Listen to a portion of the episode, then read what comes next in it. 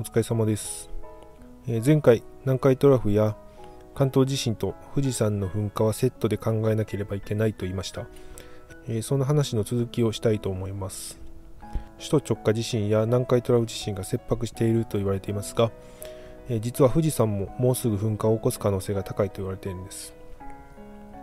富士山の直下では低周波地震という人が感じない程度の弱い地震が頻繁に起きています、えそしてその震源が少しずつ、え地表へ移動しているんですね。また傾斜計などの観測によって、え山体が膨らんでいることも明らかになっています。これは富士山の地下のマグマが上昇し始めたということであり富士山は確実に近い将来噴火するということでもあるんですね。では実際に関東やえ南海トラフで地震が起きて富士山がそれに誘発されて大噴火を引き起こしたらどのような被害が考えられるのでしょうか、えまず富士山のハザードマップを見てみると富士山の麓ではたくさんの噴石が降り注いで1万3000人以上の犠牲者が出ると想定されています。そして噴石が収まると次に泥流が勢いよく襲いかかってきます。この泥流によってさらに7000人以上の犠牲者が出ると予想されています。えー、なので、まず噴火直後に2万人もの犠牲者が出るんですね。でも富士山噴火のメインはその後100キロ離れた首都東京に大量に降り注ぐ火山灰です。1707年にもう南海トラフ巨大地震と富士山の噴火という複合災害が起きているんですが、その時よりも確実に被害は大きくなります。特にハイテク化が進んだ現代社会は本当に火山灰に弱いんですね。まず考えられるのが交通機関へのダメージです巨大噴火によって吹き上げられた火山灰は非常に長い期間上空を漂うんですけどその間航空機は一切飛ぶことができません。飛行機のエンジンは、えー、火山灰を吸い込むと墜落する危険があるため火山灰が待っている領域周辺では、えー、国際的に飛行禁止になるんです。また停電や断水は地震だけじゃなくて火山灰でも発生します。例えば送電線に火山灰が数ミリでも積もると停電してしまいますし火力発電所ではフィルターの目詰まりを起こして発電力が大きく低下するんです。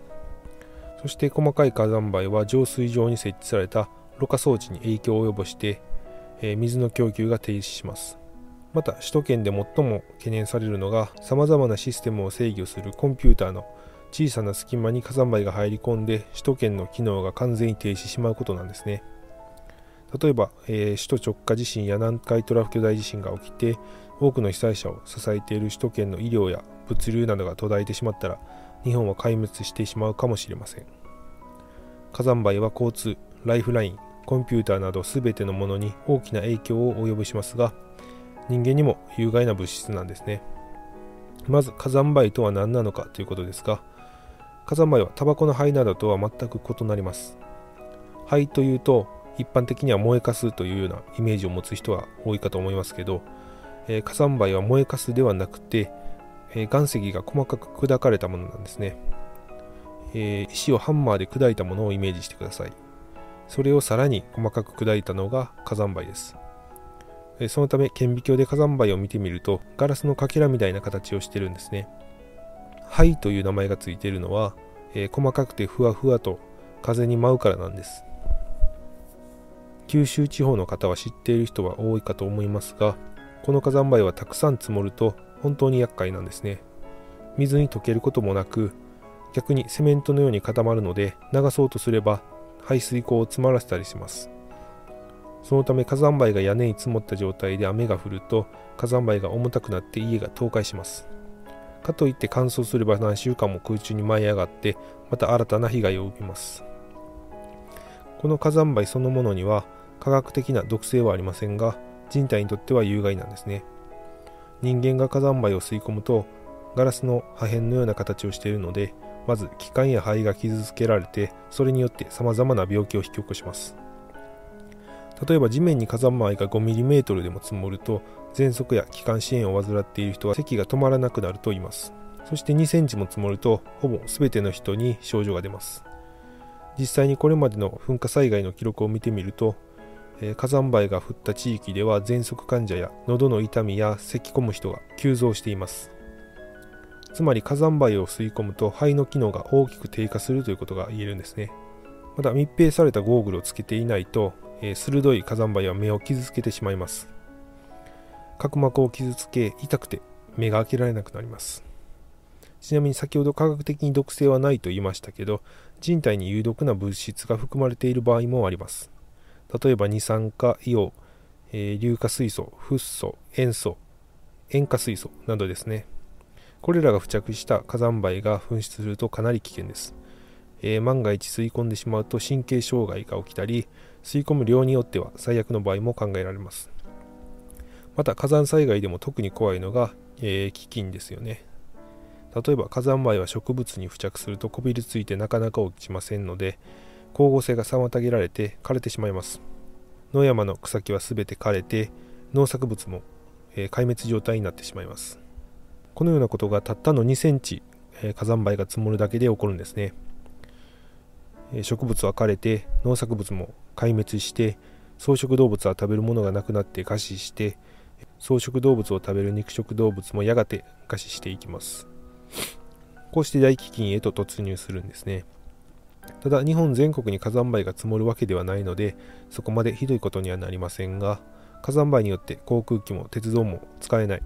自動車も走ることが困難となれば短期的にこういった状況が地域的に起こる可能性は十分考えられますよね。ちなみに富士山が噴火したとしても必ずしも火山灰が噴出するとは限りません。火山の噴火には火山灰噴出型と溶岩流出型の2種類があるんですね。もし次に富士山が噴火した時に溶岩流出型だった場合はこれまで話したような最悪の被害は避けられるかもしれません。溶岩は人が住んでいる場所まで簡単に到達して全てを焼き尽くしてしまいますが、え流路や到達時間が予測できますし人が走るぐらいの速さなので十分避難をする余裕があります。ただ溶岩の流れを変えようという考えもあるんですね、えー、そんなことが可能なのかと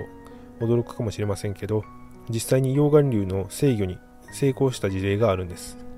それがイタリアのエトナ火山の噴火ですね。